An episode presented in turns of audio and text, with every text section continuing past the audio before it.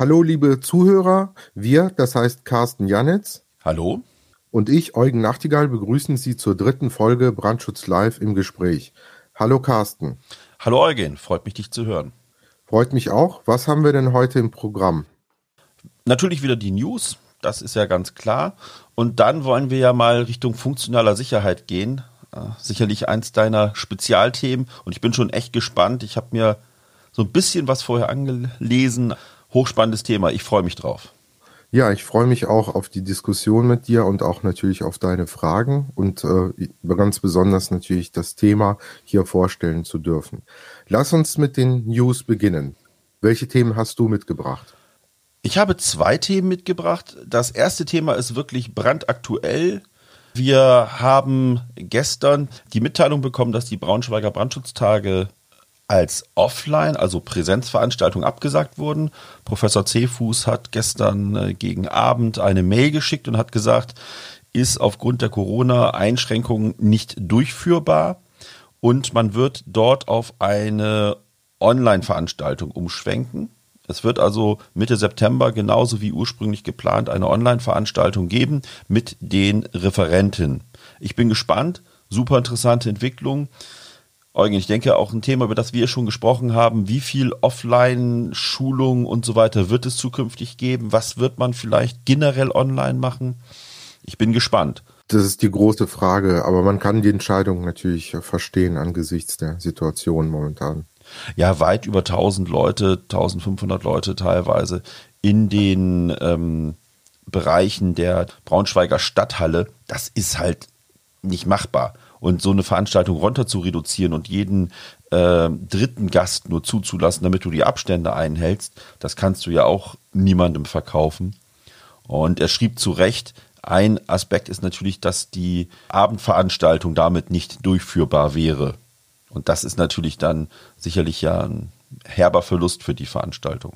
Das Symposium Heißbemessung, was im Übrigen ja am Vortage mal stattfindet, entfällt gänzlich. Das wird dies Jahr dann mhm. gar nicht durchgeführt werden. Ich bin gespannt. Was hast du uns mitgebracht, Eugen?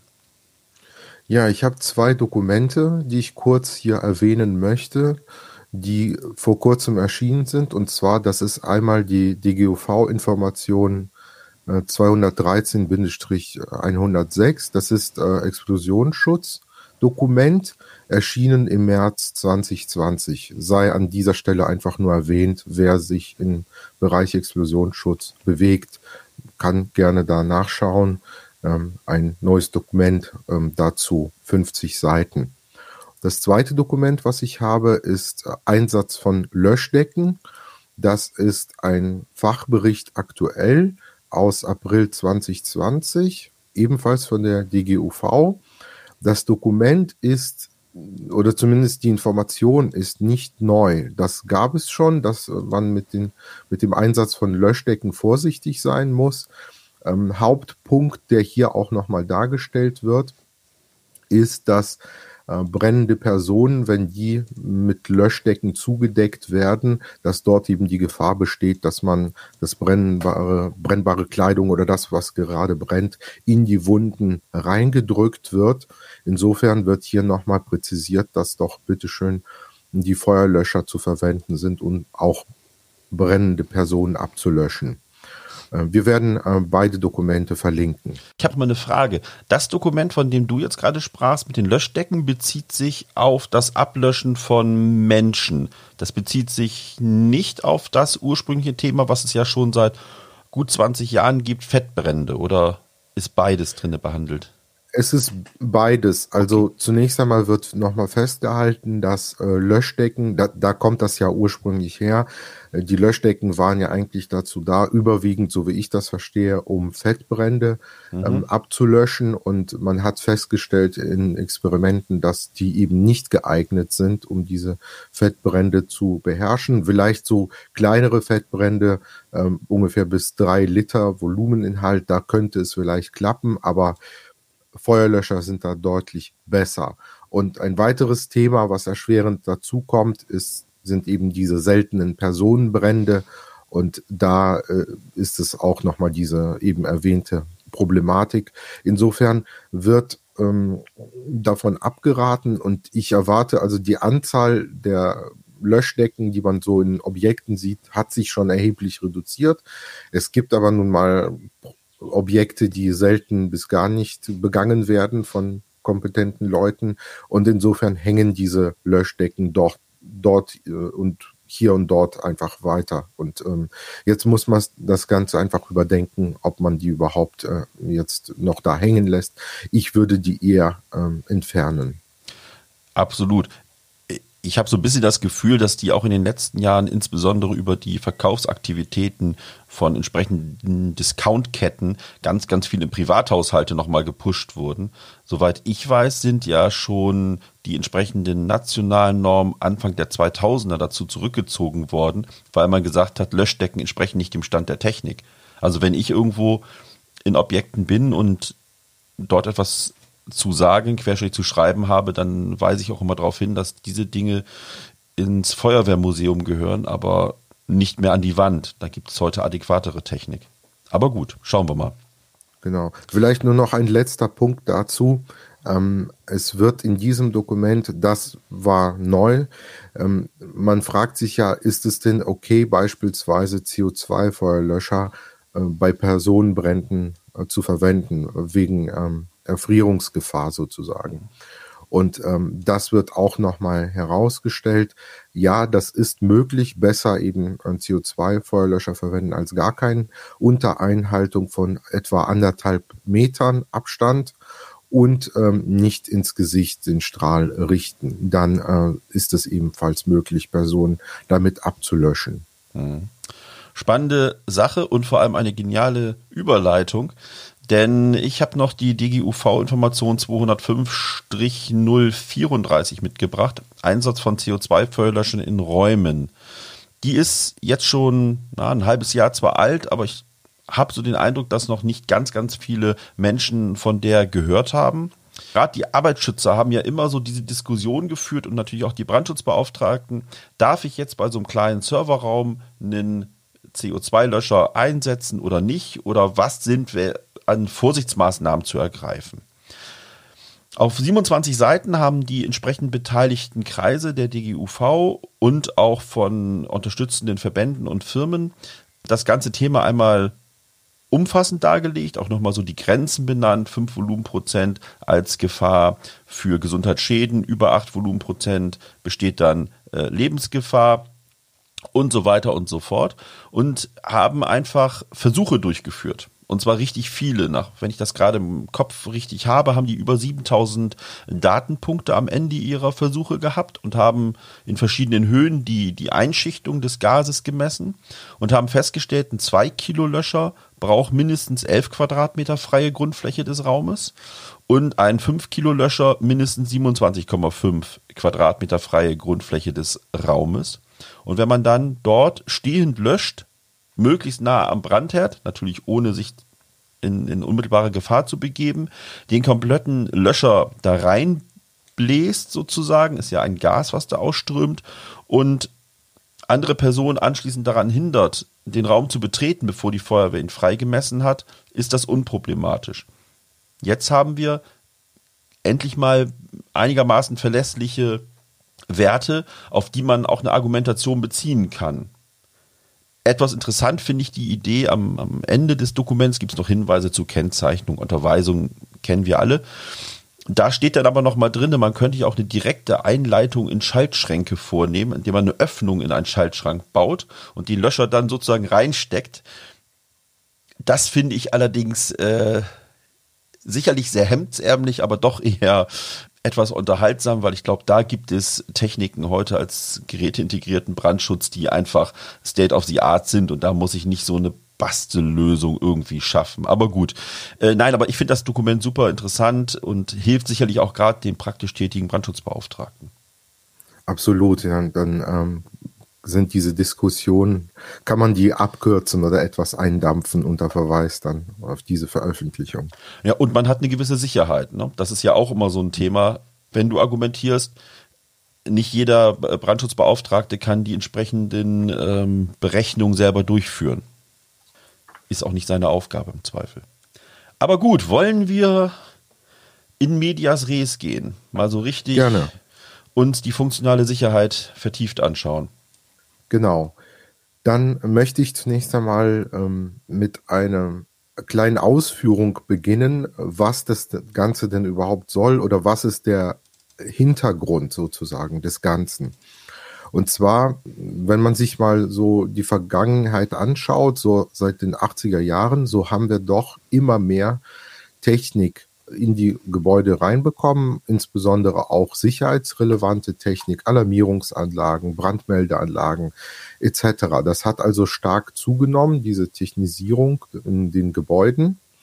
Und die Kernfrage, die dabei immer mitschwingt, generell bei der Technik, nicht nur in Gebäuden, sondern auch zum Beispiel in Atomkraftwerken, aber auch in Fahrzeugen beispielsweise, ist, wie sicher ist denn diese Technik, die wir dort verwenden? Ich meine, wir sind die auf die angewiesen in großen Teilen, aber niemand ähm, kann wirklich belastbar irgendwie darstellen, wie sicher diese Technik ist. Wie äh, gehen wir damit um? Wir haben Prüfverfahren entwickelt, also bei der Zulassung dieser, dieser ganzen Technik, äh, da gibt es Zertifizierungen etc. Und dann wird diese Technik regelmäßig überprüft. Also nehmen wir mal das Beispiel Auto. Äh, bevor das äh, Fahrzeug in Verkehr gebracht wird, ähm, wird das relativ strengen Kontrollen unterzogen. Dann ist es irgendwann mal zugelassen. Dann wird das erstmal sozusagen gecheckt und dann immer wieder wiederkehrend alle zwei Jahre beispielsweise wird das Fahrzeug überprüft, ob das noch ähm, soweit in Ordnung und den Vorschriften entspricht. So. Und ähnliches Verfahren haben wir eigentlich auch in Gebäuden und äh, auch in Avionik beispielsweise und so weiter. Man hat sich dann aber irgendwann mal gefragt, naja, diese Prüfungen, die finden min, ja, regelmäßig zwar statt, aber decken die das Ganze denn überhaupt ab? Das heißt, man möchte trotzdem wissen, wie sicher ist die Technik denn, die wir da verbauen. Und das ist der Hintergrund, weshalb man diese funktionale Sicherheit ähm, geschaffen hat. Es gibt eine übergeordnete internationale Norm, IEC DIN EN 61508. Das ist so eine Normenreihe, die kümmert sich um die funktionale Sicherheit. Und jetzt fragt man sich, was ist denn eigentlich diese funktionale Sicherheit? Da möchte ich einfach mal die Definition vorlesen, damit wir gleich das nochmal besprechen und dann auf die Gebäude übertragen können.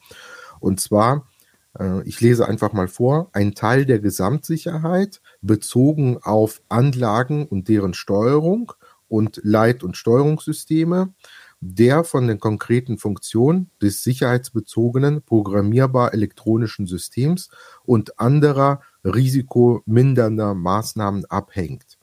Das ist ein bisschen sperrig, sage ich jetzt mal, aber im Kern geht es darum, nochmal, wir sind auf diese Technik angewiesen und die Technik muss quantifizierbar sicher sein. Und das sind einfach vereinfacht gesagt Embedded Computer. Das sind alles programmierbar elektronische Systeme. Und die haben wir eben in unseren Gebäuden auch. Und so hat eben man diese übergeordnete äh, Norm entwickelt, wo Verfahren dargestellt sind. Da gibt es inzwischen sieben oder mehr Teile, also mehrere hundert Seiten Dokumente. Da gibt es allgemeine Anforderungen, Definitionen. Da geht es aber auch um die Software beispielsweise. So, und nachdem hm, andere Branchen von dieser übergeordneten Norm das übernommen haben und auf ihre Gebiete runtergebrochen haben, also Avionik oder Automotive-Bereiche, wo eben Menschenleben von diesen programmierbar elektronischen Systemen abhängen, war der Ruf aufgetaucht in Großprojekten, vor allem in Deutschland. Moment mal, in unseren Gebäuden halten sich zum Teil mehrere tausend Menschen auf und äh, das Menschenleben hängt eben auch von diesen ähnlichen programmierbar elektronischen Systemen ab. Also beispielsweise BMA, Entrauchungsanlage, ähm, Aufzug, Aufzüge, Fahrtreppen und so weiter und so fort. Ja, selbst ganz normale Lüftung kann ja in bestimmten Situationen Einfluss auf die Sicherheit von Menschen haben. Und so ist diese Idee entstanden und diese Fragen kamen tatsächlich in Großprojekten auf, wo die Prüfsachverständigen den Finger gehoben haben, zu Recht, und gesagt haben, Moment mal, wir haben jetzt hier Anlage XY. In wie vielen Fällen im Anforderungsfall wird diese Anlage denn funktionieren? Denn das Problem ist, dass der Gesetzgeber ähm, in den meisten Fällen diese Betrachtung nicht macht, sondern er geht davon aus, es gibt in einem Objekt eine Brandmeldeanlage und die funktioniert jederzeit. Jeder, der irgendwie mit Technik zu tun hat, weiß, 100 Prozent kann es nicht geben, erst gar nicht bei ausgedehnten Gebäuden. Die Anlagen werden gewartet, die werden in Teilen außer Betrieb genommen. Insofern 100 Prozent gibt es nicht. Und wir führen diese ähm, Diskussion im Bauwesen, auch im Brandschutz insbesondere, eigentlich kaum. Es wird zwar Gefährdungsbeurteilung gemacht im Arbeitsschutz, es wird Risikobetrachtung gemacht im Brandschutz, aber nicht in der Detailtiefe. Wobei eben auch die Schutzzielerfüllung ähm, inzwischen eben maßgebend äh, von der Anlagentechnik abhängt. Ganz kurz, ja, ich, ich sehe es auch so, die bauordnungsrechtlichen Vorgaben suggerieren zumindest, dass wir von einer 100%igen Verfügbarkeit ausgehen müssen oder diese fordern müssen und auch dann irgendwie realisieren müssen. Ist das aber wirklich so? Das ist jetzt schon wahrscheinlich fast eine, eine brandschutzphilosophische Frage. Äh, ist das nicht gerade ein Aspekt des akzeptierten Risikos, dass wir eben wissen, dass das nicht 100 Prozent funktioniert und dass es damit halt zu den roundabout 400 Todesfällen pro Jahr kommen kann, wovon ja auch ein Teil sicherlich daher rühren, dass eine Anlagentechnik nicht sauber funktioniert hat? Wobei, wir hatten ja gerade das Thema Statistik, das müsste man halt auch mal untersuchen, zahlenmäßig. Also ich verstehe, ich verstehe diesen, diesen Widerspruch. Frag mich nur, ob das nicht teilweise eine Auslegung auch wiederum ist von Prüfsachverständigen, von Behörden und so weiter, die eine sehr krosse Linie fahren und sagen, wir gehen von 100 Prozent aus, da steht da nichts, da gibt es keine schriftlich niedergelegte Grenze, die niedriger liegt, also ist es so. Und ist es eben wirklich so? interessant, ich, vielleicht ein interessanter Ansatz, den wir mal später diskutieren können. Ja, um da vielleicht kurz drauf einzugehen. Also du hast, ähm, ja, das ist im Grunde genommen ein Riesenkonglomerat an Fragestellungen, die man äh, auseinander definieren muss, um die ähm, irgendwie einigermaßen sauber zu beantworten. Da schwingen sehr viele Themen mit, auch das, was du gesagt hast was akzeptiert die Gesellschaft eigentlich an Risiken. Und wichtig ist, dass die funktionale Sicherheit nicht so gedacht ist, wir wollen das Risiko gegen Null drücken, koste es, was es wolle, sondern ganz im Gegenteil, wir wollen uns diese Themen genauer anschauen und wir wollen nicht nur mit anlagentechnischen Maßnahmen, sondern auch mit vielen anderen Maßnahmen das Risiko so weit reduzieren, wie es in dem jeweiligen Projekt oder Objekt akzeptiert ist oder in Ordnung ist. Darum geht's. Also wollen wir das, was in vielen Bereichen so schwammig ist, als Ingenieure mal etwas ordnen, strukturieren und vielleicht sogar grob quantifizieren. Genau, sofern das möglich ist, natürlich. Denn äh, ich sag mal, wenn du eine Anlage einbaust und die im Anforderungsfall äh, funktioniert die nur in 60 Prozent aller Fälle, ist das, wäre das akzeptabel? Doch sicherlich nicht. Ne? Ähm, genauso ist es vollkommen utopisch, äh, da 100 Prozent zu fordern. Und wir müssen uns einfach da dem Thema nähern und einfach für uns selber Spielregeln aufsetzen. Wie wollen wir diese Systeme miteinander verschalten und unter einen Hut bringen, dass die Schutzziele sicher erfüllt werden? Und wir müssen uns auch die Frage stellen, ja, welche Ausfallraten und so weiter akzeptieren wir? Also wie viele kritische Fehler sind für uns vertretbar in einem Großprojekt? Gibt es dort eventuell Redundanzen, die wir dort einbauen, um das abzufangen? Das ist sozusagen das Oberthema und konkret war der Auslöser, dass in manchen Berichten von Prüfsachverständigen eben diese Frage aufgeworfen wurde und die Anlagenhersteller nur nichts Belastbares dazu sagen konnten. Die haben letztendlich immer wieder betont, ja, unsere Anlagen sind zertifiziert und wir erfüllen gängige Normen und ähm, damit ist die Anlage sicher. Und niemand hat die Frage gestellt, ja, Moment mal, wo sind denn die Grenzen des Ganzen? Was ist, wenn diese Anlage A mit der Anlage B, C und D verschaltet wird? Wie sieht's dann mit der Ausfallwahrscheinlichkeit aus? Wie sieht's mit den Übertragungswegen zum Beispiel zwischen diesen Anlagen aus? Wie sieht es mit der Brandfallsteuerung aus? Was passiert eigentlich, wenn Software-Updates gefahren werden bei diesen Anlagen? Also das war so ein bisschen der Auslöser. Und so hat man in dieser Richtlinienreihe ähm, VDI 6010, ähm, die heißt ja oder den Titel Sicherheitstechnische Anlagen und Einrichtungen für Gebäude, hat man dieses Blatt 4 entwickelt ähm, und im Mai 2020 ist das erschienen. Der Weißdruck sozusagen äh, trägt den Titel Funktionale Sicherheit für Brandfallsteuerung in der technischen Gebäudeausrüstung. Das Dokument heißt 32 Seiten und ist in deutscher und englischer Sprache erschienen. Also eigentlich nur 16 Seiten für den, der es lesen muss, rein ja. textmengenmäßig. Mit Abbildungen Schrifttum und so weiter. Und jetzt ähm, möchten wir einfach mal da durchgehen, damit Sie so eine Idee bekommen, was ist es eigentlich, was wird dort behandelt, weil ich finde, so, also ich habe da mitgewirkt an dieser Richtlinie. Ich bin befangen, das gebe ich zu.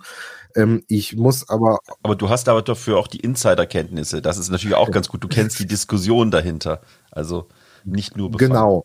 Genau. Und ich muss sagen, es ist schon etwas gelungen, was Innovatives ähm, vorzulegen, was uns meiner Meinung nach in diesem Bereich wirklich voranbringt.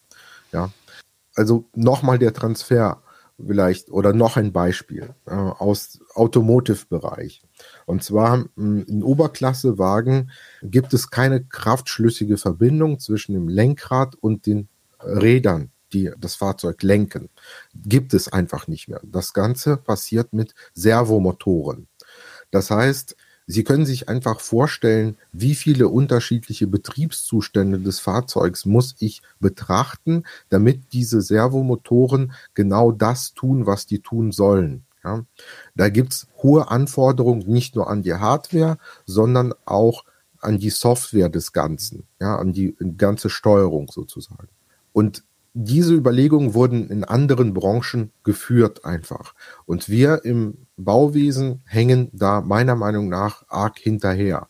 Ne, denn, wie gesagt, ich kenne Gebäude, das ist wie eine Kleinstadt, ein Riesengebäude, 10.000 Menschen und das Menschenleben hängt einfach von der korrekten Funktionsweise der Anlagen ab. Und niemand kann wirklich sagen, in wie vielen Anforderungsfällen diese Anlagen funktionieren. Da wird sich immer zurückgezogen auf, ja, wenn die gewartet werden, wenn die alle ähm, gepflegt werden und instand gesetzt werden, dann wird das schon funktionieren dass da zwischendurch Leute Sachen umprogrammieren, dass dort ähm, Brandabschnitte verschoben werden, organisatorische Maßnahmen sich laufend ändern, was ja auch mit der Risikoeinschätzung zu tun hat. Das betrachtet niemand so genau. Und das ist äh, der Ansatz jetzt hier mit diesem VDI-Richtlinie, das mal anzugehen, systematisch. Eine, ein, ein Punkt noch. Ich ich glaube, der ist nicht ganz unwichtig, wenn man sich damit anfängt zu beschäftigen nur. Die, du sprichst von Ausfallwahrscheinlichkeit. Wie konkret auch immer man die machen kann, das, das sehen wir ja gleich noch. Ich, ich habe aber nur ganz häufig in Diskussionen in den letzten Jahren festgestellt, dass es da so Ansätze gibt nach dem Motto, wenn ich eine Ausfallwahrscheinlichkeit von einer Anlage oder einem Anlagensystem habe von 20 Prozent zum Beispiel, dann könnte man das ja direkt aufs Objekt beziehen. Und das sehe ich nicht so, sondern im Endeffekt kannst du diese 20% Wahrscheinlichkeit auf die Gesamtheit der betroffenen Objekte beziehen, dass bei 20% dieser Objekte es zu einem solchen Fehler im Brandfall kommen kann, multipliziert mit der Anzahl der Brandfälle und so weiter, könnte ich dann irgendwann mal eine Opferzahl rausrechnen, wenn ich möchte. Aber in einem Objekt, wenn es zum Ausfall der Anlage kommt, wenn also dieser Schadensfall eintritt, und die Anlage nicht so funktioniert, dann kann es auch zum Totalschaden kommen. Oder sehe ich das falsch? Ja, ähm, also das Problem was wir im Bauingenieurwesen haben, ist ja, oder im Bauwesen generell, ist ja, dass wir es mit Unikaten zu tun haben. Das heißt, auch jede eingebaute Brandmeldeanlage ist ein Unikat letztendlich. Das ist der Unterschied zu Automotive, wo in Serie mehr oder weniger mit Anpassungen äh, produziert wird. So, was du auch noch erwähnt hast, da muss man auch sauber unterscheiden. Ähm, also das, was du angesprochen hast, diese Übertragbarkeit von einem Objekt oder von der Grundgesamtheit aller Brandmeldeanlagen beispielsweise auf ein konkretes Objekt ist schwierig, definitiv, weil eine andere Architektur, eine andere Programmierung, Komponenten sind vielleicht äh, unterschiedlich aus den unterschiedlichen Zeitaltern etc. etc. So, was man aber dann auch noch betrachten muss, hm, das muss auch in die Köpfe rein, meiner Meinung nach, worüber sprechen wir denn eigentlich? Sprechen wir über die Bereitschaft der Anlage, dass die zur Verfügung steht? Ja, jahrelang, die steht jahrelang, wird nicht ausgelöst, oder sprechen wir über den tatsächlichen Anforderungsfall? Denn darum geht's ja. Die Sicherheitsfunktion muss im Anforderungsfall erfüllt werden. Das heißt, wenn es brennt, in wie vielen Prozent von 100 wird dann die Brandmeldeanlage korrekt funktionieren, den Brand detektieren, Punkt 1, Punkt 2, Brandfallsteuerung zum Beispiel auslösen. Ja, also das sind sehr viele Aspekte, die dort mitschwingen. Ja. Gen genau, aber das ist, glaube ich, eine, eine ganz wichtige Sache. Und da habt ihr mit der äh, VDI 6010 Teil 4 oder Blatt 4 heißt das ja beim VDI, schon mal eine Grundlage gelegt. Ich, da ist aber noch ganz, ganz viel Entwicklung notwendig in der Brandschutz-Community, dass man diese Begrifflichkeiten und die Zusammenhänge zwischen diesen Begrifflichkeiten klarer herausarbeitet auf der einen Seite und auf der anderen Seite auch wirklich richtig dann anwendet. Ich, da geht wahrscheinlich immer noch viel, viel durcheinander. Und im Übrigen, klar, wir haben es mit Unikaten zu tun im Bauwesen. Das hat aber wiederum auch den großen Vorteil der Serienproduktion gegenüber. Wir haben jedes Mal wieder die Chance, es besser und richtiger zu machen. Also das ist nicht nur nachteilig. Das wird immer gerne so nachteilig dargestellt, ohne dass ich dir das jetzt vorwerfe. Du hast es nicht gemacht, aber häufig ist es ja so die Aussage, ja, es sind ja alles Unikate und das ist alles doof. Nein, wir haben jedes Mal, wenn wir ein neues Haus bauen, die Chance, es wirklich wieder richtig zu machen, besser zu machen. Also vorteilhaft. Ja. Wir haben da, kurz dazu noch, wir haben natürlich über die Jahrzehnte, ja Jahrhunderte eigentlich auch Verfahren zur Qualitätssicherung entwickelt, um genau dem zu begegnen. Also ähm, die Methoden sind ja bekannt oder die Tools liegen genau. vor. Aber lass uns mal ja. einsteigen. Genau, also ich gehe einfach mal durch das Inhaltsverzeichnis und erläutere das eine oder andere. Wir haben natürlich Vorbemerkungen, Einleitung und ähm, Anwendungsbereich. Und zwar bezieht sich das Ganze natürlich auf äh, Gebäude und dort die installierten Systeme, die eben zu, zur Risikoreduktion dienen. Und äh, diese Grundnorm, die äh, hat natürlich Bestand und daraus leitet sich diese Branchennorm ab. Wir stehen da, das muss ich auch nochmal anmerken, relativ am Anfang. Das ist ja, hat ja jetzt wie gesagt 32 Seiten. Ähm, andere Branchen sind da schon weiter. Die haben sozusagen diese funktionale Sicherheit für sich in mehreren Teilen schon definiert. Ich hoffe mal, dass hier auch die Entwicklung dann weitergeht. So, dann gibt es natürlich äh, normative Verweise und äh, Begriffe. Zum Beispiel auch, wir haben absichtlich hier auch solche Grundlagen reingenommen, wie zum Beispiel, was ist eine Ausfallrate, Ausfallrate im Gefahrenfall beispielsweise und so weiter. Also auch grundlegende Begrifflichkeiten, SEAL, also Safety Integrity Level beispielsweise und so weiter und so fort, wurden dort definiert. Formelzeichen, Abkürzungen natürlich. So, und dann geht's ab Kapitel 5 ähm, um die Anforderungen und Grundlagen zur Risikobetrachtung. Das fängt dann an mit den Schutzzielen und Risiken. Da wird nochmal rekapituliert kann man sagen, welche Personen oder generell ähm, Schutzziele es denn so gibt, Personenschutz, Umweltschutz ähm, etc. Und ähm, es wird ganz klar gesagt, also diese Risikoreduktion erfolgt bitte schön im Gesamt Gesamtkontext und äh, mit der mit Hilfe der Gesamtbetrachtung und nicht nur ausschließlich mit der Anlagentechnik. Das ist nämlich nur ein kleinerer Teil des Ganzen. Da finde ich auch sehr wichtig, dass ihr reingeschrieben habt, die Auswahl der Kombination von baulichen, anlagentechnischen und organisatorischen Maßnahmen also wie du gerade gesagt hast, die Integration aller äh, Komponenten entscheidet über die Wirtschaftlichkeit und Zuverlässigkeit, mit der die Schutzziele erreicht werden. Also ihr habt auch die Wirtschaftlichkeit mit einbezogen. Ihr habt jetzt nicht nur reine Lehre nach dem Motto, wir wollen 100% Sicherheit, sondern man muss abwägen. Absolut, absolut so ist es. Und ein weiterer wichtiger Punkt ist, um diese Gewerke-Schau, Nabelschau, so möchte ich das jetzt mal nehmen, aufzubrechen, haben wir klipp und klar gesagt, wir müssen bitteschön vom Sensor über die verarbeitende Einheit bis zum Aktor das Ganze uns anschauen. Wenn ich zum Beispiel die Brandmeldeanlage in einem Objekt einbaue, dann, was interessiert mich? Dann natürlich nur meine eigene Anlage. So, mich interessiert nicht, was hinten dann angesteuert wird, irgendeine Tür oder ähm, Entrauchungsklappe beispielsweise. Und das ist genau ein Problem. Wenn jeder nur auf sein eigenes Gewerk schaut, dann kriegen wir Probleme, insbesondere bei größeren Projekten, weil diese Zahnräder dann einfach nicht sauber ineinander greifen. Und das müssen wir überwinden und eine Möglichkeit, das zu überwinden, ist der Ansatz der funktionale Sicherheit, der ganz klar besagt, bitte von der Auslösung, beispielsweise Brandmeldeanlage, über von dem Sensor über die verarbeitende Einheit, wo dann die Logik einprogrammiert ist, die Brandfallsteuerung beispielsweise, also dann die verarbeitende Einheit, Kernelement sozusagen, bis zum Aktor, inklusive der Übertragungswege. Das ist auch wichtig. Da gibt's auch sehr, sehr viele Diskussionen in den Projekten. Ja, wie sicher muss denn der Übertragungsweg sein? Brauch, ganz einfach gesagt, brauche ich ein Loop oder reicht eine Stichleitung? Ja, um das mal plakativ auszudrücken. Das heißt, bitte betrachten Sie in Ihren Projekten das äh, komplett.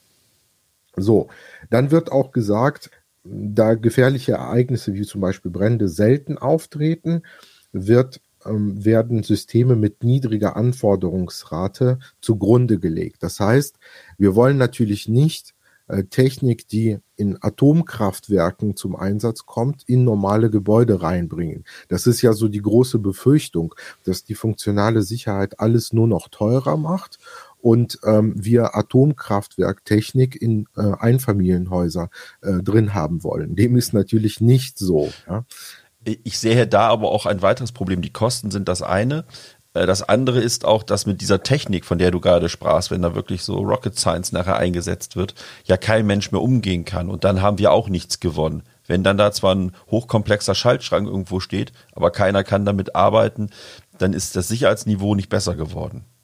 Genau, und um das sozusagen auch wirklich für den Praktiker irgendwo greifbar zu machen, haben wir einen Risikographen entwickelt, der hilft, ähm, die Personenrisiken oder Personengefährdungen abzuschätzen. Also diese Risikoanalyse irgendwo qualitativ durchführen zu können. So, dann gibt es äh, auch noch mal einen Hinweis, zum Lebenszyklus. Und zwar vielfach wird auch nicht nur in Gewerken gedacht, sondern nur in den Leistungsphasen, in denen man tätig ist. Das heißt, ich habe, ich plane meine Anlage und danach interessiert mich nicht die Umsetzung. Oder ich baue die Anlage, errichte die Anlage und dann interessiert mich der Betrieb nicht. Ja? Äh, Sicherheit funktioniert nach unserem Verständnis so, dass wir bitte diese Anlagen komplett von der Planungsphase bis hin zur Außerbetriebssetzung durchdenken müssen. Und zwar müssen wir dort wirklich die Anforderungen ähm, an die Gesamtsicherheit beispielsweise definieren. Wir müssen Konzepte für die Anlagen erarbeiten, aber auch zum Beispiel die Instandsetzung planen. Ja, das heißt, es kann nicht sein, dass die Instandsetzung irgendwie passiert, unkoordiniert. Auch Veränderungen an den Systemen dürfen nicht einfach ähm, äh, plötzlich aus dem Nichts auftauchen. Das Ganze muss geplant werden, von qualifiziertem Personal ausgeführt werden und auch dokumentiert werden.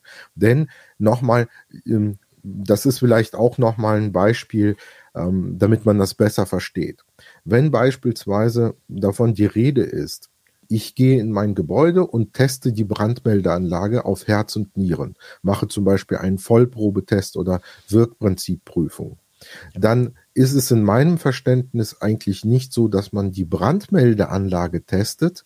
Mir geht's ja nicht um die Brandmeldeanlage, sondern mir geht's um die Sicherheitsfunktion, die von dieser Brandmeldeanlage hm, abgebildet wird. Das heißt, ich möchte am Ende wissen, nicht ob die Brandmeldeanlage funktioniert, das äh, steht nicht im Vordergrund, sondern wird die Sicherheitsfunktion, die durch von dieser Brandmeldeanlage ausgeübt wird, tatsächlich ausgeführt. Also ist diese Sicherheitsfunktion mit einer hinreichenden Wahrscheinlichkeit gegeben. Darum geht's. Also ihr äh, trennt euch davon, eine einzelne Anlage oder eine Anlagengruppe in den Fokus der Prüfung zu stellen, sondern ihr stellt im Grunde genommen die Funktion hin, im Hinblick auf das zu erreichende Ziel als Gesamtfunktion aller Aspekte in den Fokus. Das ist ja im Grunde genommen Wechsel. Bisher haben wir ja ganz stark diese, diese Einzelmodulprüfung. Ich gucke mir das an, meine Lüftungsanlage ist korrekt, mein Aufzug ist toll und alles ist super und die Brandmeldeanlage auch. Dann habe ich vielleicht nochmal geguckt, ob ein Auslösesignal weitergeht und dann war es das Ganze auch. Aber ihr geht ja darüber hinaus. Ihr wollt ja dieses gesamte Lösungsnetzwerk, was Sicherheit gewährleisten soll, betrachten. Und geht im Grunde genommen dann vom Sicherheitsaspekt aus, ihr guckt zurück eher auf die Anlagen. Genau. Natürlich wird man nicht äh, drum herum kommen, auch einzelne Gewerke und einzelne Anlagen zu testen. Das alte System bleibt. Ähm, die funktionale Sicherheit setzt sozusagen oben drüber sich äh, und ähm, dann schaut man sozusagen auf diese äh, Sicherheitsfunktion. Aber die Betrachtung einzelner Anlagen, die Erfüllung der Normen, die für diese Anlagen gelten, das bleibt natürlich. Also da wird nichts aufgehoben. Das äh, ist auf jeden Fall wichtig. Mal eine kleine Zwischenfrage so aus der Praktikersicht die, du sagst zu Recht, klar, die Einzelanlage muss geprüft werden. Da gibt es weiterhin den entsprechenden Prüfsachverständigen, der sich die Anlage anguckt und sagt, funktioniert, funktioniert nicht, entspricht allen Vorgaben. Wer macht denn diese gesamten Sicherheitsbetrachtungen im Voraus? Also sprich, äh, das ist ja viel auch Planungsarbeit, was bei euch hier reinfällt. Das ist ja nicht nur nachher gucken, sondern das sollte ja bei der Planung berücksichtigt sein. Wer macht es dort? Und viel, in Anführungsstrichen schlimmer, wer macht nachher Wirkprinzipprüfungen denn wirklich auf der Baustelle, Querstrich im Objekt, auch nachher in der Betriebsphase? Ist das ein neuer Prüfsachverständiger, den er generiert? Ein neuer Planer? Nein, also eine Richtlinie zielt ja niemals darauf ab, irgendwelche gesetzlichen äh, Regelungen zu treffen, sondern das ist ein Dokument, was die Projektbeteiligten unterstützen soll, das Projekt so aufzugleisen, dass die Anlagen wirklich sicher sind am Ende, ja, über alle Leistungsphasen oder Lebenszyklusphasen.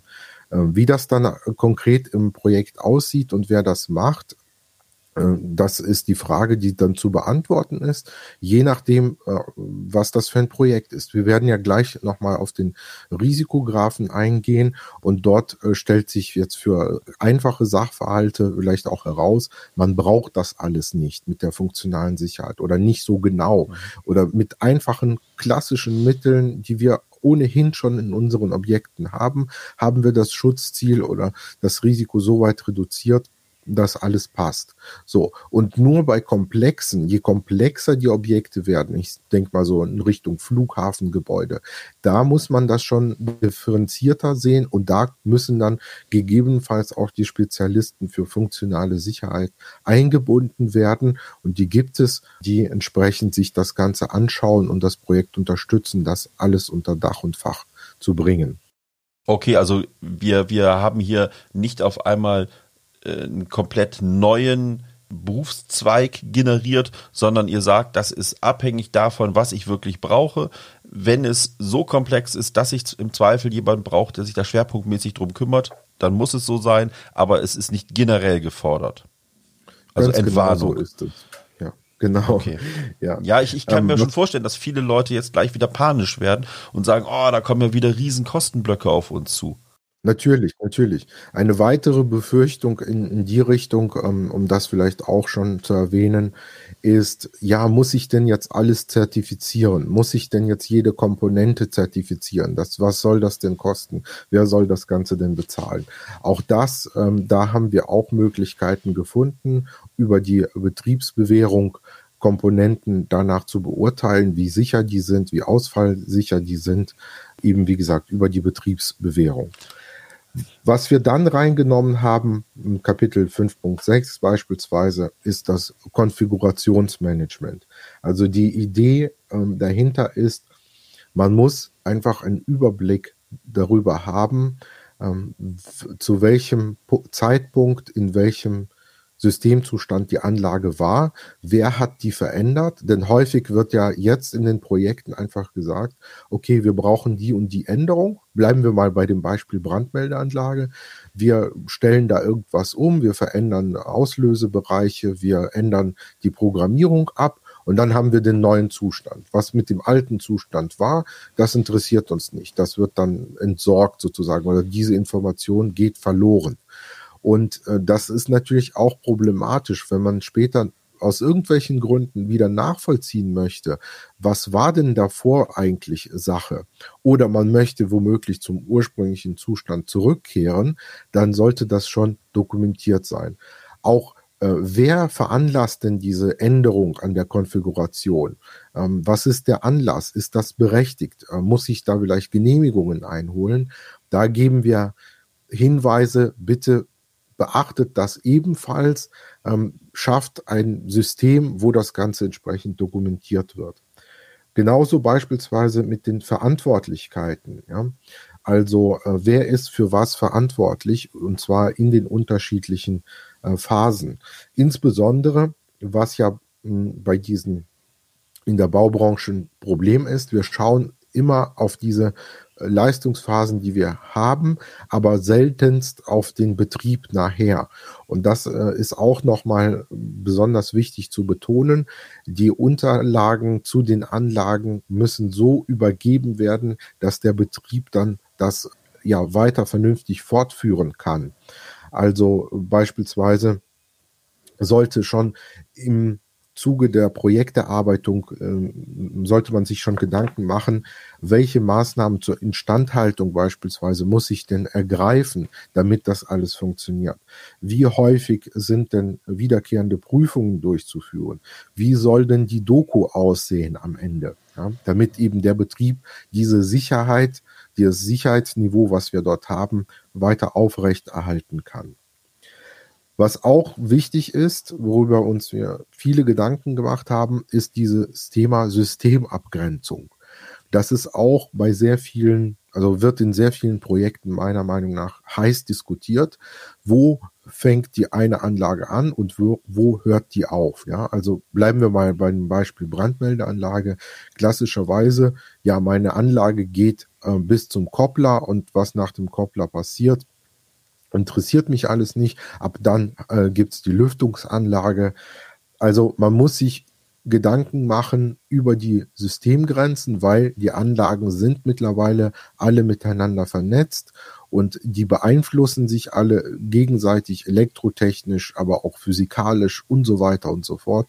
Da ist unser Appell auf jeden Fall klar, die Mindestanforderungen ähm, des Gesetzgebers einzuhalten, aber auch äh, diese Systemgrenzen zu betrachten, die auch ähm, im Zweifelsfalle in jedem Projekt sauber zu definieren.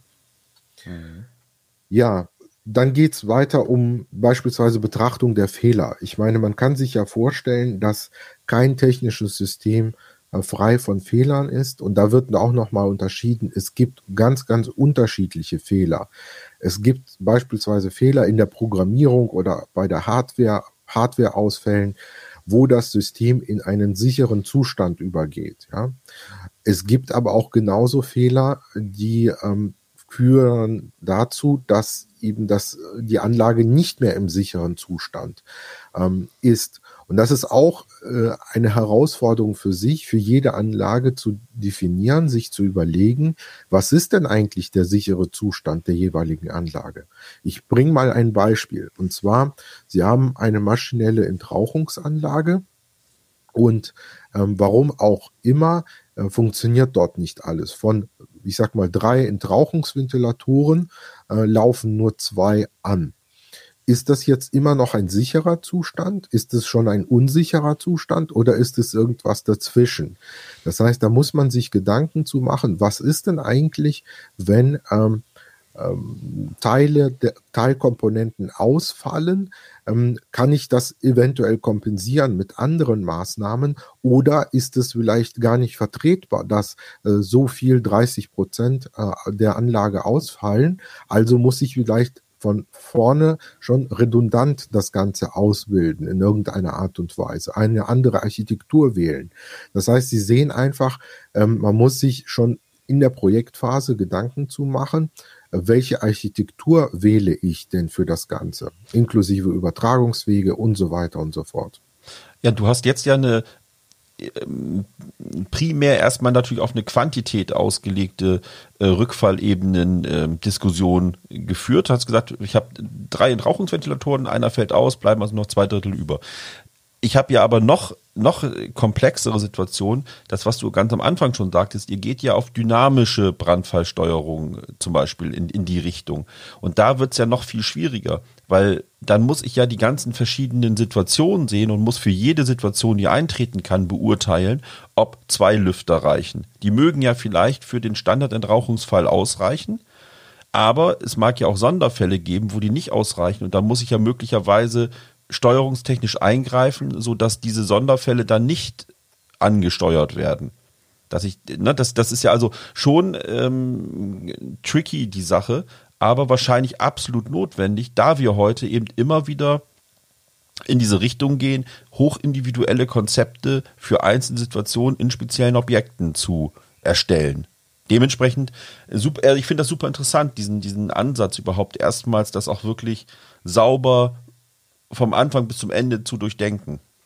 Wie gesagt, äh, die Befürchtung ist ja, dass der ähm, Aufwand in den Projekten extrem steigt die Sorge kann man einem definitiv nehmen, weil äh, all diese Betrachtungen, diese komplexen Betrachtungen, die kommen ja nur dann ins Spiel, wenn diese Anlagentechnik überhaupt ähm, vorhanden ist. Das heißt, wenn wir zum Beispiel in einem äh, Mehrfamilienhaus Gebäude Klasse 4 diese Anlagentechnik nicht haben, da haben wir andere Maßnahmen, bauliche und so weiter, die uns verhelfen, das Risiko zu reduzieren. Das heißt, wenn es keine programmierbar elektronischen Systeme gibt, die zur Sicherheit beitragen, dann ähm, greift diese äh, Richtlinie überhaupt nicht. Ja? Oder vielleicht nur in Teilen, wo man sich das Risiko äh, generell anschaut. Wir haben auch dann noch ähm, was zu den Übertragungswegen gesagt. Das war auch immer eine Diskussion, wie sicher müssen meine Übertragungswege sein. Da wird auch unterschieden am Anfang, ist denn die sicherheitsrelevante Funktion betroffen, ja oder nein? Und wenn die nicht betroffen ist, ist das ein einfacher Übertragungsweg äh, UW1 und so weiter. Ja, das heißt, da kann man entsprechend nachschauen. Dann haben wir auch Risiko oder Schritte zur Risikobeurteilung, äh, zur Risikoanalyse aufgeführt. Also wir sind der Meinung, für jedes Objekt sollte eine Risikobeurteilung erfolgen. Das kann auch was ganz Einfaches sein, letztendlich, wenn der Brandschutzkonzeptersteller beispielsweise etwas formuliert in seinem Brandschutzkonzept. Er schlägt ja Maßnahmen vor, also macht er auf jeden Fall eine ähm, Risikoanalyse. Und letztendlich geht es darum, wir haben eine Ausgangssituation, wo man vielleicht zu der Beurteilung kommt, oh, die Risiken sind etwas erhöht gegenüber dem Standard, sage ich jetzt mal. Und wir müssen jetzt schauen, mit welchen Maßnahmen reduzieren wir das Risiko. Das, es geht also um die Risikominimierung. Und dann ist der erste Schritt natürlich, dass wir die Risiken mit baulichen Maßnahmen ähm, reduzieren, dann mit Anlagentechnik und dann mit organisatorischen Maßnahmen. Also letztendlich die Reihenfolge ist dort nicht fest vorgegeben. Das ist je, nach Projekt äh, zu entscheiden. Und wenn wir diese Blöcke, diese drei Blöcke, die ich eben genannt habe, äh, dann ausgeführt haben, wo stehen wir dann? Ist es dann ein Risiko, was vertretbar ist, oder haben wir die Risiken sogar schon so weit reduziert, dass wir unter dem Soll, äh, unter dem Grenzrisiko sind und dann sind wir sozusagen auf der sicheren Seite. So, dann ähm, ja, haben wir auch einen Risikographen geschaffen. Mit Hilfe dieses Risikographen kann man eben genau ähm, schauen, was für Maßnahmen zu ergreifen sind. Also wie sicher muss die Anlagentechnik, die Steuerung, äh, Programmierung etc. sein. Und da gehen ähm, einige Faktoren jetzt ein. Also beispielsweise ähm, muss ich denn überhaupt Personen schützen, also Personenschutzfunktion, ja oder nein? Dann ähm, habe ich Kompensationsmaßnahmen oder wird diese Sicherheitsfunktion zur Kompensation anderer brandschutztechnischer Defizite notwendig werden, insbesondere bei Bestandsgebäuden. Dann beispielsweise Möglichkeit, den gefährlichen Vorfall mit anderen Mitteln zu vermeiden. Das ist auch nochmal ein Faktor. Dann die Wahrscheinlichkeit des unerwünschten Ereignisses, also normales Brandrisiko versus erhöhtes Brandrisiko. Man sieht einfach, da wird auch in Kategorien gedacht und man kann da wirklich sich anschauen, dann letztendlich ähm, zu welchem erforderlichen Sicherheitsintegritätslevel äh, man kommt. Und die Sicherheitsintegritätslevel, die wir hier haben, die liegen zwischen 0 und 3.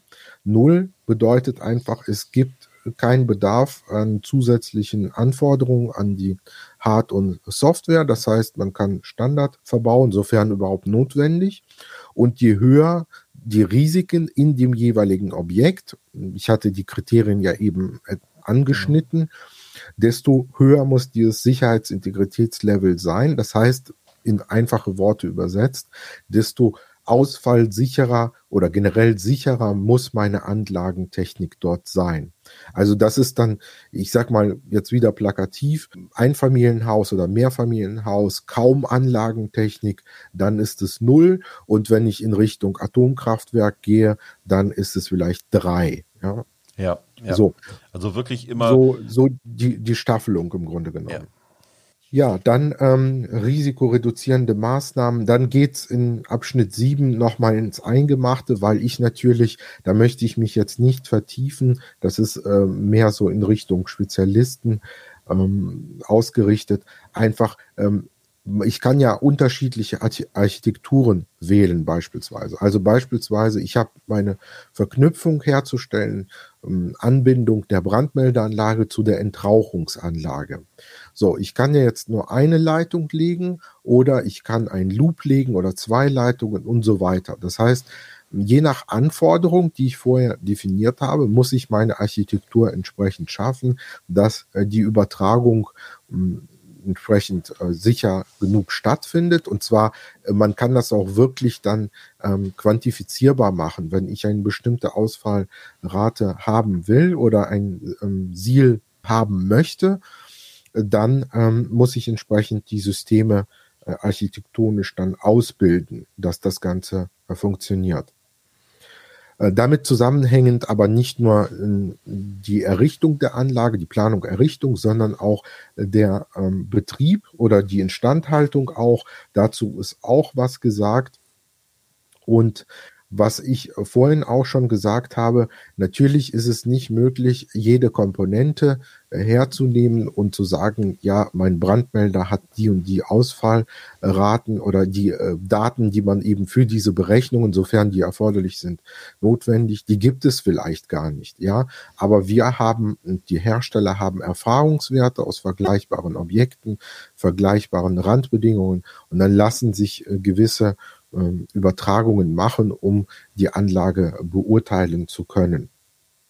Also ja, Anforderungen an Systemkomponenten gibt es dann noch äh, und viele, viele andere spannende Sachen. Ich möchte vielleicht noch eine Sache ähm, erwähnen. Fehlerbetrachtung, die man macht, natürlich, oder zum Beispiel Fir Firmware und Konfigurationsdaten, ähm, Applikation. Also da wird auch nochmal gesagt, wenn diese Software-Updates stattfinden, und das findet ja laufend statt, da muss man entsprechend auch aufpassen, dass diese Sicherheitsfunktionen nach wie vor äh, gegeben sind. Ja, das äh, grob ein Überblick äh, zu dieser Richtlinie. Ja, jetzt können wir vielleicht noch auf ein paar Fragen eingehen. Oder hast ja, ich habe noch so ein, so ein paar, paar Fragen. Einmal bei dem Begriff der Betriebsbewährtheit. Du hast ihn gerade schon so grob äh, einmal angerissen von der Sache her. Also man geht ja dann davon aus, dass nicht alles einzeln geprüft zertifiziert werden muss, sondern aufgrund von langjährigster Erfahrung weiß man, dass es funktioniert. Ist das denn ein Thema gewesen in eurer Diskussion, dass man auch sicherstellt, dass wenn man dann irgendwann eine Situation erkannt hat, wo diese Technik doch nicht sauber funktioniert und äh, Sicherheitswissen ähm, ist ja im, im Regelfall Erfahrungswissen, wäre ja auch hier der Fall. Ich merke, hm, das hat aber hier in dem und dem Fall doch nicht sauber funktioniert, dass die Hersteller dann gehalten sind, natürlich auch zu gucken, wo sie solche Technik verbaut haben und dann auch zum Beispiel proaktiv auf den Eigentümer zum Beispiel eines Objektes zuzugehen und zu sagen, ähnlich wie bei so einem Rückruf bei einem Kraftfahrzeug, du musst jetzt was machen. Das haben wir damals so gebaut. Damals war doch auf, auch State of the Art. Wir wissen jetzt aber, es funktioniert nicht und ist möglicherweise gefährlich. Hat man daran gedacht? Also wir äh, bei unserer Richtlinienarbeit ähm, haben darüber gesprochen, das aber natürlich nicht reingenommen, weil ähm, da bin ich der Meinung, ähm, das ist ja bereits äh, State of the Art. Das heißt, ähm, das müssen die Hersteller nach meiner Auffassung ähm, auch von sich aus schon machen und machen die auch, meiner Meinung nach. Ähm, ja, also letztendlich wird das in einzelnen Projekten betrachtet, diese Betriebsbewährtheit. Da braucht man die ähm, Daten von den Herstellern. Im Übrigen sind auch andere Branchen, also ich erwähne immer wieder Automotive beispielsweise, die sind genau diesen Weg gegangen. Am Anfang hatten die auch kaum Daten äh, und nach und nach haben die äh, entsprechenden Nachschlagwerke kreiert wo man äh, zu den einzelnen äh, typischen Komponenten was nachschauen konnte, um dann entsprechend das Ganze beurteilen zu können. Das heißt, wenn das Ganze sich etabliert, wovon ich äh, ausgehe und hoffe, dann äh, werden diese Lücken nach und nach über die Jahre geschlossen werden. Mhm. Ihr zielt ja im Grunde genommen darauf ab, oder die VDI 6010 Blatt 4 zielt ja darauf ab, dass die Gesamtfunktionalität des Systems, Sicherheitstechnik, so nachher auch arbeitet, wie es ursprünglich gedacht war. Durch Planung auf der einen Seite, aber eben nachher auch durch Erprobung am lebenden Objekt. Wir kennen in den Prüfverordnungen einzelner Länder, mittlerweile glaube ich fast aller Länder, diese Wirkprinzipprüfung. Ist das äh, ja im Grunde genommen dasselbe, wie ihr das macht? Nur natürlich bei euch ist es noch der, der Planungsschritt mit drinne. Oder sind das wiederum auch zwei Dinge, die nicht richtig deckungsgleich sind?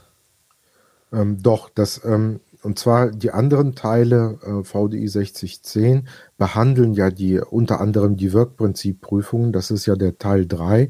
Ähm, das ist sozusagen der Aufbau oder die Fortführung dieser Richtlinienreihe sehr konsequent, wie ich finde.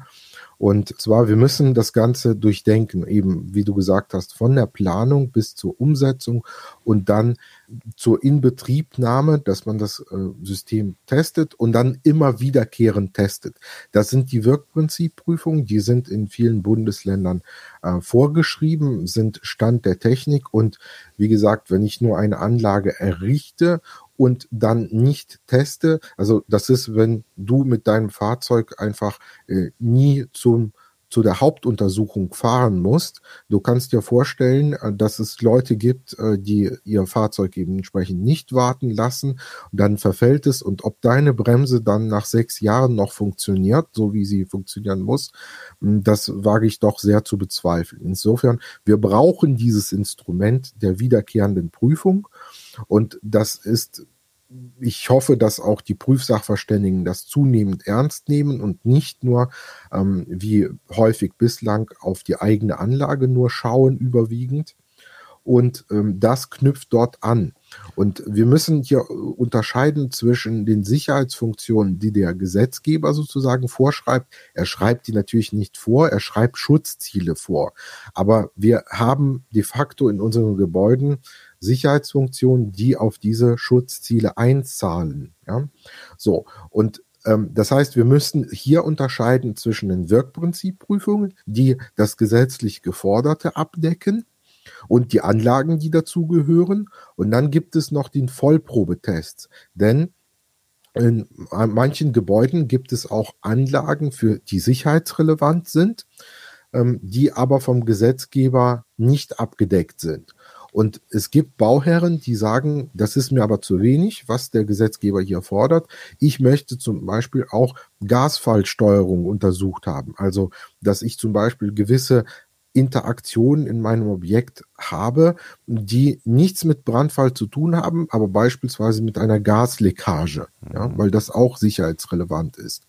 Auch da, und dann erweitere ich meine Wirkprinzipprüfung und mache die zu so einem genannten Vollprobetest, wo dann die gesetzlichen äh, Prüfungen inkludiert sind, aber darüber hinaus vielleicht auch andere sicherheitsrelevante äh, Interaktionen mit abgedeckt sind, mit zugehöriger Hardware und Software entsprechend.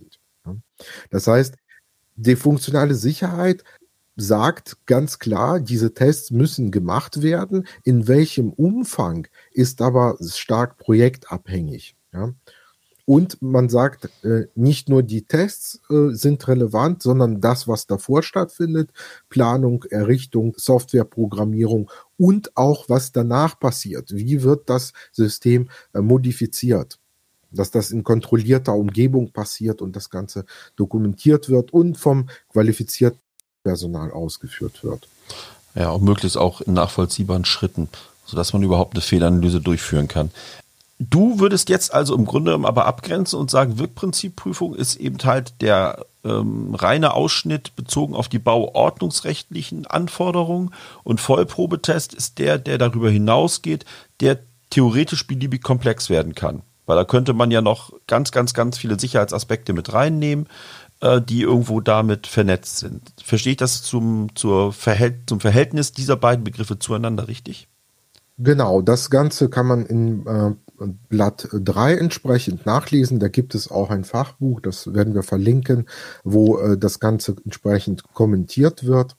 Und genauso ist das zu verstehen, denn ähm, dem Gebäudeeigentümer oder Betreiber kann es ja durchaus wichtig sein, dass beispielsweise auch Komfortgeschichten abgefragt werden.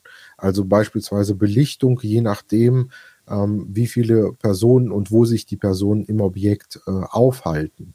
Und ähm, dementsprechend kann er sagen, ich möchte bitte diese aufwendigen Szenarien, die hier implementiert worden sind zu der Belichtung, möchte ich bitte auch getestet haben. Das hat äh, mit Komfort zu tun, vielleicht auch in Teilen mit Sicherheit, ist aber sozusagen durch diese, das, was der Gesetzgeber vorschreibt, gar nicht abgedeckt.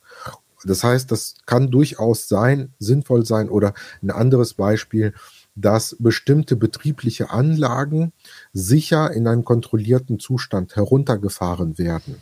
Also ein Beispiel, wir haben irgendwie eine Fabrik und dort gibt es ähm, Roboter. Das heißt, immer weniger Menschen, immer mehr Roboter, äh, sehr, sehr teure Technik, die dort verbaut ist. Jetzt äh, kommt es zu einem Brandfall.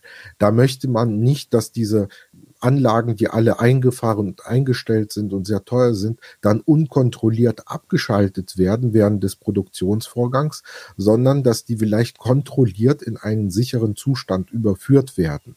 So, das heißt, das ist dem Gesetzgeber, der primär das Personenschutzziel vor Augen hat, herzlich egal oder so weit geht das Bauordnungsrecht gar nicht sozusagen. Aber es macht Sinn, die Anlagen auch mit zu betrachten und vielleicht auch zu testen. Und das ist dann der Bereich des Vollprobetests. Ich denke mal, das ist schon eine sehr, sehr, sehr umfassende Einführung, die wir jetzt gegeben haben. Wir sind auch mittlerweile schon wieder bei einer Stunde roundabout angekommen. Eine ganz kurze Frage von meiner Seite aus noch zum Abschluss ihr nehmt ja Bezug in der ähm, Richtlinie auf viele, viele, viele andere Normen, unter anderem die ganzen fachspezifischen Normen zu Brandmeldeanlagen, zu Rauchabzügen, allem Möglichen. Die müssten doch eigentlich auch gucken, ob ihre Normen in dieses Gesamtkonzept passen. Da gibt es ja Schnittstellen. Sind jetzt also die anderen Ausschüsse dran und sollten mal gucken, ob die Anknüpfungspunkte so funktionieren?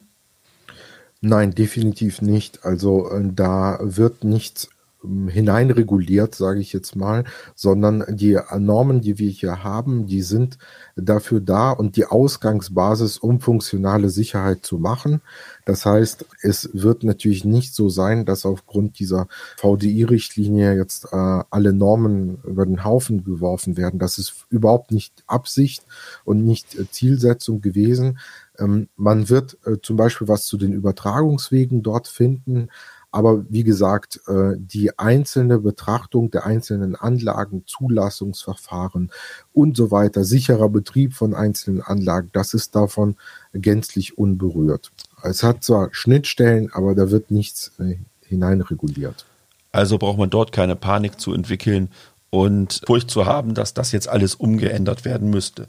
Ja, Eugen, vielen Dank. Super Vorstellung. Ich äh, finde das Thema wirklich interessant und ich denke mal, alle die, die mit insbesondere natürlich anlagentechnischen Brandschutz im Speziellen zu tun haben, aber auch alle anderen Brandschützer sollten und werden sich irgendwann auch damit beschäftigen müssen. Ich habe mitgenommen, das ganze Thema betrifft Dinge, die wir per se tun müssen, schon immer. Nur, dass sie jetzt einmal wirklich strukturiert werden und es einen gewissen Rahmen gibt, in dem man sich bewegen kann. Ist das so die Message, die man daraus mitnehmen kann? Genau, die Anlagentechnik entwickelt sich weiter. Es wird immer komplexer. Die Anlagentechnik vernetzt sich und wir brauchen einfach Tools und Methoden, um mit dieser Komplexität umzugehen. Und äh, ich ähm, denke, dass wir mit der VDI-Richtlinie 6010 Blatt 4, wie gesagt, die werden wir auch nochmal verlinken, da einen äh, Schritt weitergekommen sind. Ähm, wir sind gespannt, ob ähm, die Richtlinie in der Praxis tatsächlich Anwendung findet und beachtet wird und freuen uns dann, äh, die weiter äh, fortzuführen und auszubauen, wenn es soweit ähm, ist. Super. Und womit machen wir weiter? Also nicht heute, sondern beim nächsten Mal. Also für heute soll es das gewesen sein, liebe Zuhörer. Vielen Dank an dich, Eugen. Hochspannendes Thema, wie gesagt. Was hältst du davon, wenn wir wirklich Richtung Schutzziel gehen? Wir haben heute so viel darüber gesprochen, immer so implizit. Das ist ja das Feedback, was wir auch von den äh, Zuhörern bekommen haben, dass äh, Schutzziele eben äh, am interessantesten sind. Das heißt, äh, beim nächsten Mal werden wir uns äh, das Thema vorknüpfen und über die Schutzziele sprechen, im Bauwesen und im Brandschutz natürlich äh, im Besonderen. Ja, vielen Dank, dass Sie heute dabei waren. Viel Spaß und Erfolg wünschen Ihnen Carsten Janitz und Eugen Nachtigall.